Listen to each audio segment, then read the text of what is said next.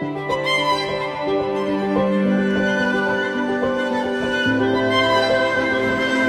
likes you. No one notices when you're in the room. You're a mistake. You're useless. You're not even green. You look rotten. Are you really even alive? I like you the way you are. Seeing you blossom makes me happy. You're making a difference in the world. You are beautiful.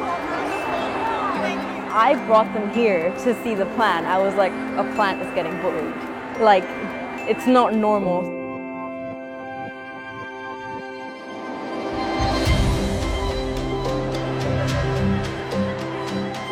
I think it's an excellent project. To have something tangible that they can actually physically be a part of is, I think, going to be very powerful.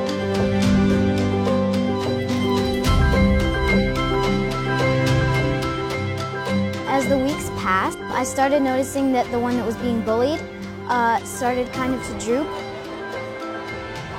While the plant that was being complimented, it was, it was flourishing and beautiful. It's raised the profile massively of different forms of bullying and the effects that bullying can have on people.